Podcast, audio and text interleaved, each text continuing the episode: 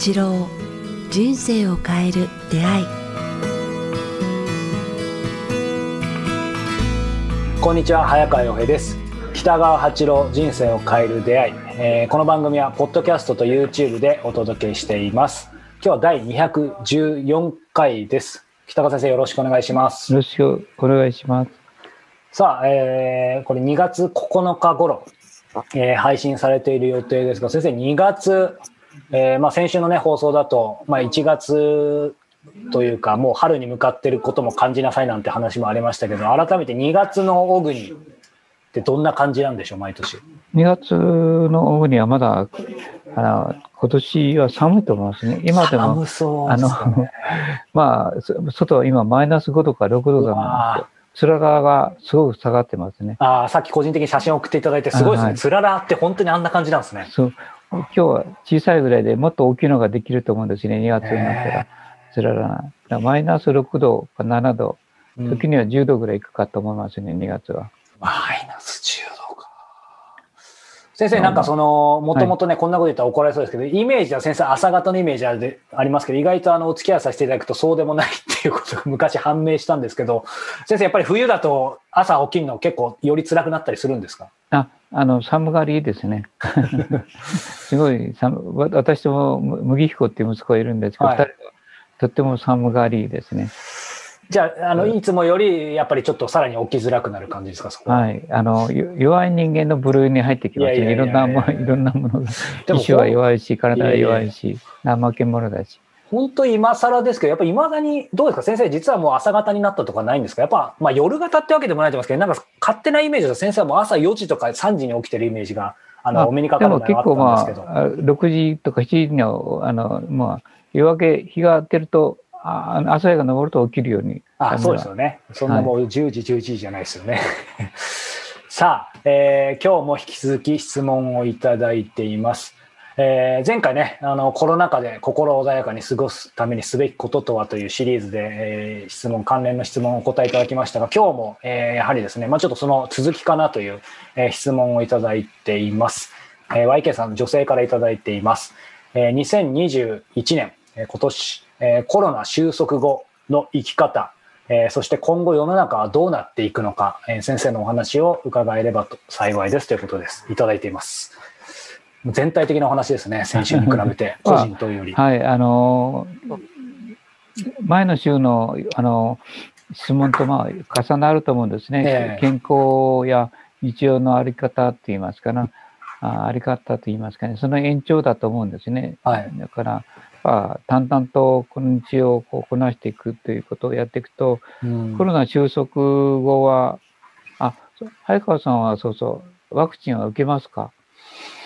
まあ、受けるつもりですけど、いずれにしても回ってくるの最最後なんで、あんまり今考えてないっていうのが 本当のとこですかね。私は、こう、まあ、積極的に受けようとは思ってるんですね。こう、早めに受け,、ると、自分がそのコロナの原因って言いますかね、うつす原因から、はい、あの脱出できるので、うん、えー、そういう意味では、人と接触する仕事なので、うん、あのできる限り早くできたら受けて、で、あの世の中にあるコロナ菌を、あの、なんか、抱かないっていう方向に持っていこうと思いますね。うんうん、で、まあ、その方向に持っていくと、多分、うん、私自身もそうですけど、世の中が景気良くなってると思うんですね、コロナ収束後は。そうですよね。あの、回復すると思います。うんうんうん、で、その時にやっぱ、食べ物のあり方っていうものなんか変わってくるから、前よりも楽しいお店とかが増えていくんじゃないですかね。みんながあの、はい、辛い部分を克服した後はこう楽しむ大事さっていうのは気づく人たち多いと思うんですね。だから、あの、景服、あ景気が回復し、まあ、明るく生きようとする人たちが、僕は、あの、コロナの後に増えてくると思います。うん、で、やっぱ、風邪ひくことや病気することを、こう、あの、なんて言いますかね、気をつけようという生き方をする方、全部じゃないんですけども、はい、人たちがかなり増えていくと思いますね。年寄りはだんだんますます元気になっていくのではないかなと思います。そういう意味では先生おっしゃるようにな、なんでしょう、こう人間ってまあ多かれ少なかれ、やっぱり喉元すすぎればみたいな言葉ありますけど、いい意味でもまあね、あの全部が全部悲壮感漂う必要はないと思いますけど、やっぱりそのコロナ後って、一つその、先生おっしゃるように衛生面、うん、その体をきちんと清潔にするっていうことは、やっぱり今まで以上にいい意味で昔のように完全に戻ることはなさそうですね。より意識が高まりそうですね。そうですね。僕は、あの、良くなると思いますね。ただ、脱出するといい時代が続くと思いますね。でも、それがまあ、また 10年間は大丈夫、20年ぐらいは大丈夫だけども、はい、それを過ぎるとまた元のだらしなさが、ね、人間はすぐ、あの、なんて言いますか、だらしなくなっていくので、うん、まあ、あの、脱出した後は、本当楽しく生きる、命を大事にするから、えっ、ー、と、ありが、明るく生きる。から、やっぱこの人生をより良き方向に持っていこうとするのを、こう、自分自身がそういう生き方を心がけることは大事だと思いますね。それとも、もう一つ私は心配していることは、はい、だから日本という国が、あの、中国やあよその国との関係で、なんかこう、争いの台湾を含めて、争いの中に巻き込まれないかなっていうのが、ちょっと恐れてますね。収束後、おそらく中国や、から北朝鮮って隣国、韓国を含めて隣国との関係が非常に難しくなってきてると思うんですね。台湾と連携すると。か、そこで、非常にちょっと危惧してますね。偽善とたあの立ち、あの、嫌なことは嫌と言えるというかね、うん、あの、うん、毅然として我々日本という国を、あの、文化とこの国を守っていくって気概がないと、うん、中国や北朝鮮や、まあ、韓国は分かりませんけど、そういう国に押されてしまうっていうところがあると思うんですね。うん、ですから、まあ、そこ、私が心配するのはそこですね。国としての成り立ちといいますかね。はいそういう意味ではどうでしょう、こうやっぱりね、このコロナ前からですね、いわゆる世界がどんどんグローバル化進んでいったときに、そのこうネジがですね、このコロナを逆逆回転して、やっぱりその分断がどんどん、まあ、コロナのちょっと前からあのポピュリズムも含めて進んでました、アメリカとかね、あのいろんな国からこうちょっとそういう台頭してましたけど、いわゆる分断って言葉がどんどん出てましたけど、このコロナ、まあ、収束、えー、した後はどうでしょうね。結構自分の国自国自国っていう感じになる、いわゆる分断がどんどん進むのか、やっぱりその違う形のつながり、グローバルとはまたちょっと違うかもしれないですけど、つながっていくのその辺どう先生見てますか？グローバル化は止まって、逆にこう、なんとか民族主義みたいなのが、あの、起き上がってくると思いますね。うん、こうシステム上、まあ、イギリスもヨーロッパから離れてしまったし、ねはい、すごい孤立感ができてくると思うんですね。うんうん、からアメリカは今度はあの民主党が出てきたから争い事を嫌がって、まあ、日本に対してはすごくあの助けようというか、そういう連携プレーが少なくなってくると思いますね。はい、で女性議員があそこはまあ半分以上今度は出てくると言われているから、争わない、戦わないという方向に持っていくと、ますます日本は置き去りにされていって、うん日本の周りの国が争おうとしてるから、日本が、日本と台湾は連携して立ち上がらざるを得ないんじゃないですかね。うんうんうん、じゃないと、この国の文化が、うん、足やられてしまうっていう、ちょっと怖さがありますね。そういう意味ではどうでしょう、ちょっとこうね、あの国単位の話なんで、ちょっと大きい話にはなってしまいますけど、なんかその、やっぱり国としては自国自国とか、なんか、まあなんかちょっと分断にす進んでっちゃうのかなみたいに思うんですけど、ね、まあ、でもまさかやらないだろうということをやってくるということをしてた方がいいですね。うん、まさかここまでしないんじゃないか、ありえないでしょうっていうことはもうないと思いますね。うん、あ結構あの暴力的な行為っていうや平気でやると思います。うん、でもまた私たちはきちんとすると何か不思議な助けというか、あのあれがやってくるので、えー、まあ我々は毅然とそれに対して、はい、あのなんかねあのした態度で立ち向かうということが大事ですね。大切ですね。日本民族として日本の文化を守るんだ、うん、と言ってなんか外国を拒絶するんではないけれどね、はい。うん、でもまあコロナ収束は景気景気は良くなると思います。うん。うん、で楽しむ喜びというものを知る人たちが増えてくるのでしばらくは、うん、あまあいい方向に進むのではないかなと思います。うん、そういう意味ではこうどうでしょう？先生さっきおっしゃってたその、まあ、国単位としてはその分断というかね、いろいろな、まあ、ことは今後起きるとは思うんですけど、なんかお話が上がってたり、僕も最近周りを見てて感じるのは、その国としてはちょっとこう、個人国家みたいな感じになっていくかもしれないですけど、逆に面白いのがその国の中、特に日本の中ではなんか今まで、ね、あの前回の話でもちょっと出たかもしれないですけど、みんなこう、お一人様みたいな感じで、一人一人の個人主義はちょっと日本人の中でも寄ってましたけど、逆にこのコロナとかきっかけで、やっぱり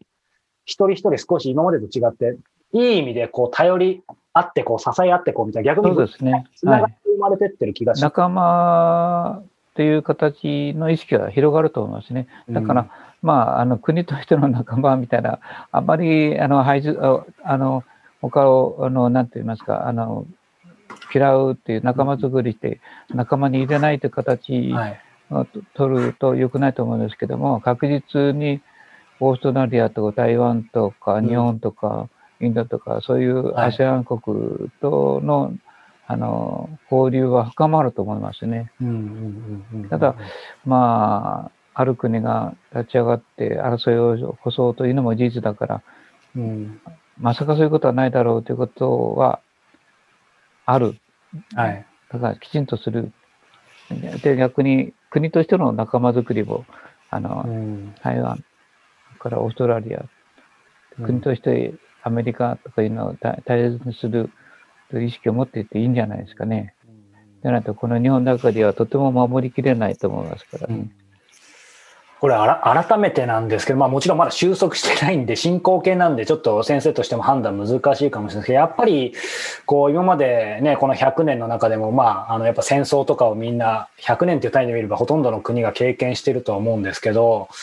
こう、その時期と比較すること自体がちょっとナンセンスかもしれないですけど、やっぱりその時期と比較したとしても、なんか人類は、やっぱりこのコロナで本当に完全に新たなところに、なんか別にそれステージ上がったって意味じゃないですけど、やっぱりまだ経験してきてない次の人類になんか行きつつあるんですかね？次のステージっていうか、うん、そうですね。次の段階に段階、うん、はっきり上がっていくと思いますね。うん、そうするようにこうあのコロナという仕組みをこう神がもたらしたのかも分かりませんね。で自然破壊をちょっとやめないといけないっていうこともちょっと、ね、あのはっきりとなんか、うん、あの感じ取る必要があると思いますね。うんうんうん、だからまあ本当に大変な時代には入ると思います。でも経済的には日本的としてはこう景気は生き生きするし人々はより仲良くなるし楽しむ人たちが増えてくる。でも、国全体として地球、地球市民としては、なんか、もっと環境のことや対立やトラブルをいかにして、こう、あの、激しいものにしないかっていう努力はすべきだと思いますね。うん、これ、そういう意味では、当然これからね、え子供たちもまた当たり前ですけど、まあ、人口減ってるとは全世界で、まあ、日本でも生まれてくると思うんですけどこれから生まれてくるこう子供たちのためにというかなんか僕らが今考えるべきこととかできることって何ですかね？やっぱり一番はこの自然日本という文化、うん、良き文化を持った日本人という、うん、誇りを持つということとやっぱり日本という文化国というのは世界でも珍しいぐらいあのいい特殊な文化って言いますかね。特殊な文化。うん、思持ってると思いますね。うん、だから世界中から認められる、憧れ、はい、憧れられる文化と国ってものを持ってるので、うん、えー、それをなんか大事にしていってほしいと思いますね。こう、うん、この、まあ、早川さんもわかるでしょうけども、はい、やっぱこの国は水との国と言いますか、すごいみずみずしいんですよね。あの緑が多いんですよね、よその国に比べて。そうですね。砂漠がないっていうか、本当になんか緑と水っていうのに恵まれた、あ本当めったない小さな国なんですけども、ねうん、あこの国に今生まれて生きてるっていうことに誇りを持っていいと思いますね。なんか当たり前だと思っちゃいけないんですよね。なんか今先生お話いただいて、その緑、この国は多いよって、まあ、あの普通にはデータ的には言われてるじゃないですか。だけど正直こう飛行機に乗ったりして、こう空をから見るまであんまりわかんなかったんですけど、なんか今思い出したのはちょっと極端なんですけど、3年ぐらい前にあの、アイスランド行った時に、まあすごいアイスランド素晴らしい国なんですけど、どうでしょうね、これ聞いてる方、見てる方、行かれた方いらっしゃるかもしれないですけど、もう本当に地球の果てみたいな、あのもう、えっ、ー、と、緑が一切ないんですよ。もう地肌。地球の果てみたいな感じで。ただその分、あの、もちろんオーロラ見えたりとかすごく、あの、綺麗な部分あるんですけど、ただその帰国する今度上空、アイスランドから日本の上空と比較してみると、本当に日本はまあもう極端な例ですけども、緑だらけ。うん、あだから先生おっしゃる、なんかやっぱりね、豊かなんだなっていうのは思いますよね、僕らの国は。いや、あの、アメリカっていう国の横断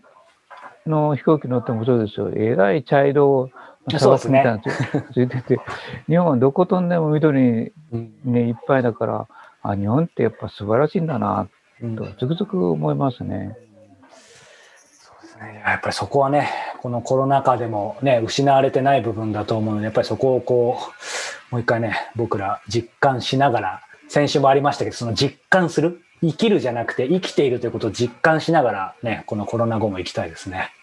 うん、それと自分希望としては、コロナ就職後、まあ、オリンピックもあります、あると思うんですけども、はいうんうん、それを機会として、こう、ベジタリアンの世界に入っていってほしいなと思います、ね、ああ、もう常々言われてるね。はい。日本は本当、あの、野菜王国だと思うんですよね。はい。だから、日本人があの目覚めて、本当に野菜を、で、こう、うん、体を作っていく、はい、国民になってくれれば、あの、病がほとんどなくなるのではないかなと思います。うんそうですね。ぜひぜひ、せっかくね、こんなにもうね、あの森林も野菜も豊富ですから、ぜひね、歩んでいけたらなというふうに思っています。さあ、えー、この番組では皆様からの、えー、ご質問、ご感想を募集しております。えー、詳しくは北川先生のホームページ、もしくはメールアドレス、北川アットマーク KIQTAS.jp までお寄せください。さあ、そして、えー、先週もお伝えしましたが、えー、ちょうどもう間もなくですね、えー、熊本区に楽神会、えー、2月14日、えー、日曜日ですかね、えー、楽風で、えー、開催されます。えー、ズームでもご参加いただけますので、ぜひ、えー、先生のお話、そして、えー、瞑想も織り交ぜるようなので、えー、そちらもチェックしてみてください。そして、えーと、霧島の断食会もですね、開催予定とのことですので、3月12から14日、えー、予定とのことです。こちらも最新情報は、え、北川先生のホームページからチェックしてみてください。えー、ということで、今日は第214回をお届けしました。北川先生、ありがとうございました。ありがとうございました。